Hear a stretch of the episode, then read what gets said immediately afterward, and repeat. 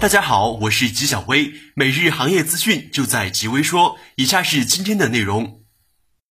对于未来的先进产线而言，为了避免利润损失，增加清洗设备的数量是必然选择。众所周知，全球清洗设备呈现寡头垄断的格局。但是，有一家来自中国的本土设备企业，凭借着差异化技术优势，正逐渐在市场中崭露头角，甚至有望打破现有清洗设备市场格局。它便是盛美半导体。纪晓薇表示，本土设备厂商在个别区域取得突破是好事，比如中微、盛美等。不过，达到国际水平和领先是两回事，还需要继续努力。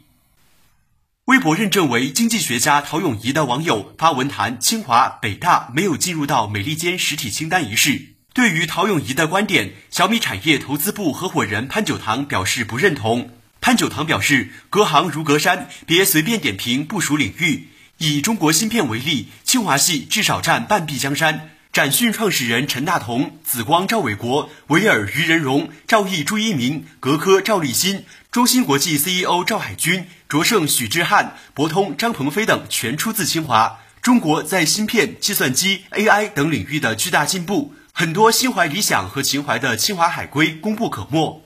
纪晓薇认为，清华不仅为集成电路行业培养了很多人才，估计超过半数的大公司创始人都是来自清华，这是更大的贡献。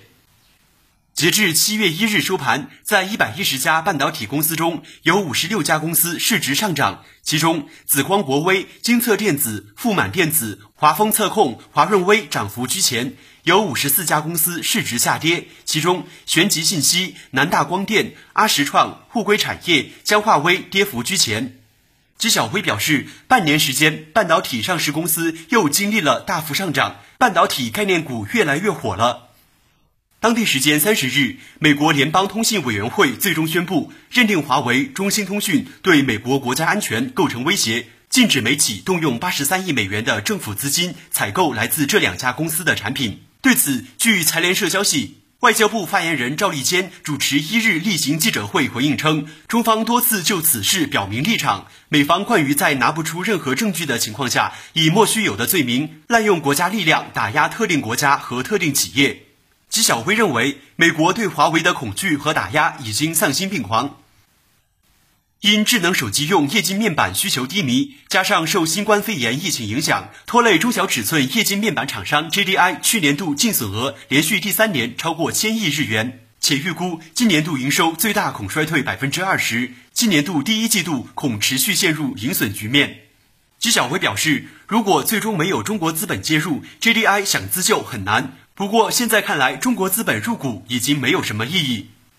中国专利保护协会发布的最新报告显示，截至二零二零年五月十四日，区块链领域在全球范围内共有三千九百二十四件授权专利，并预计二零二零年全年获得授权的区块链专利数量将超越二零一九年的一千七百九十九件，再创新高。从专利人排名来看，阿里巴巴在全球范围内拥有二百一十二件授权专利，在区块链领域遥遥领先。比第二名的 IBM 多出近八十件。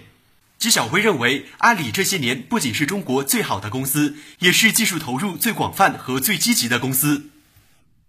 以上就是今天的全部内容了，感谢大家的收听，我们下期再见。